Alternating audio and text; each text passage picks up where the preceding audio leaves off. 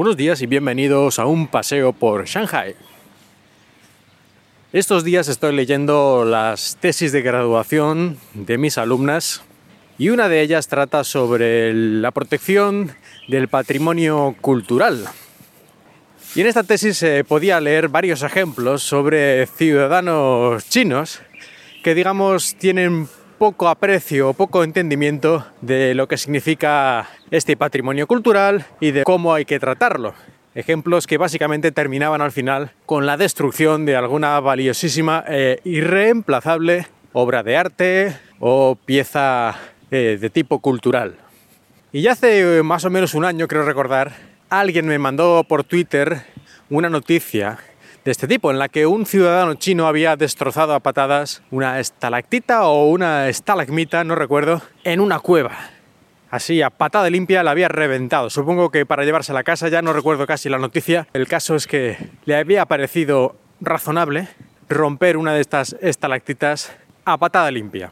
Y no es el único caso. Hay muchísimas situaciones que han aparecido en la prensa de turistas chinos haciendo bestialidades.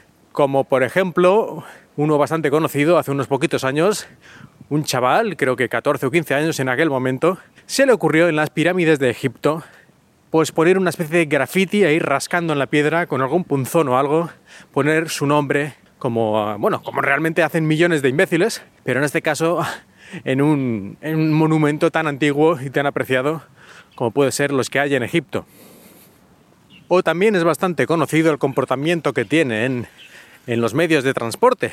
Aquí en la propia China ha ocurrido varias veces, yo no sé si esto se contagia o qué, que han abierto la compuerta de emergencia del avión sin motivo o por cosas tan absurdas como que quería tomar un poco el aire mientras el avión estaba en la pista, digamos, esperando al despegue y no se le ocurre otra cosa que abrir la compuerta de emergencia esta que sale con un, con un tobogán. Pero es justo también decir que son los propios ciudadanos chinos, otros congéneres, los que denunciaron este y muchos otros casos. Es decir, son una minoría realmente los que hacen estas tonterías y es hasta cierto punto entendible porque en China todavía hay cientos de millones de personas que prácticamente no han tenido una educación completa, por así decirlo. Aunque también hay una parte, yo creo, más profundo, algo más profundo en cuanto a la cultura general, después supongo de todo lo que pasó con la revolución cultural y todas esas cosas, y no me quiero meter porque yo apenas conozco estos temas y me da esa impresión, pero bueno, tampoco sé realmente a qué se puede deber.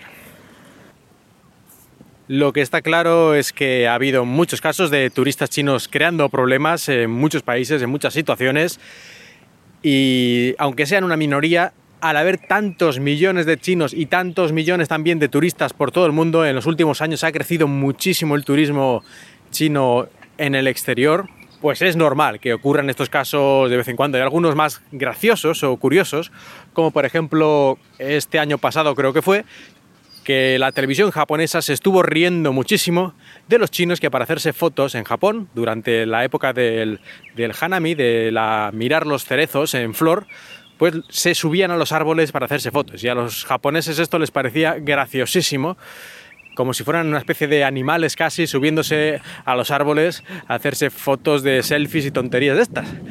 O también en Japón. En una ocasión una pareja en un hotel se quería llevar el retrete. Por suerte no era el retrete que estaba colocado en el cuarto de baño, sino una especie de retrete de recabio o algo extraño, no acabo de entender muy bien lo que era, que se guardaba en la propia habitación, debajo de la cama o un armario, que, bueno, en todo caso estaba un poco guardado, pero ellos creían que como estaba allí puesto, pues que se lo podían llevar, como, ay, eh, me he encontrado una caja aquí con un retrete, pues me lo llevo. Pero les pillaron y, bueno, dijeron eso, que no lo sabían, que pensaban que era como, como las toallas, que te las puedes llevar, ¿no? Eso sí te lo puedes llevar, ¿a sí? ¿A sí? Bueno, pues lo mismo. Yo creo que esto, como muchas otras cosas, con el tiempo va a ir reduciéndose, la cultura internacional, el contacto con el mundo va a hacer que la gente de China, incluso la gente que en estos momentos todavía vive en provincias bastante pobres y apartadas, vaya mejorando más y más. Esto ha pasado en todos los países y en España mismamente. Yo creo que los turistas españoles ahora puede que sean razonablemente mm, educados alrededor del mundo. Pero hace, no sé, 20, 30 años yo creo que también teníamos un poquito de mala fama. Y no es que haya ningún país que se libre, todos los turistas en algún momento de cualquier país pueden hacer barrabasadas. Pero esto yo creo que tiene mucho que ver con la educación general de un país, la educación cívica sobre todo, y eso no se cambia de un día para otro. En todo caso, yo creo que en China, como casi todo que decía, esto va a ir mejorando más y más y cada vez tendremos menos casos de este, pero también estoy seguro de que durante los próximos años aún nos vamos a poder reír o indignar, según el caso, con algunas de estas fechorías perpetradas por turistas chinos en la propia China, que también hacen muchísimas cosas, seguramente aún más, porque pues lógicamente hay aún más turistas chinos dentro de China que fuera, o en el extranjero. Pues esto es todo, eh, espero que hayáis disfrutado de este paseo matutino por Shanghai.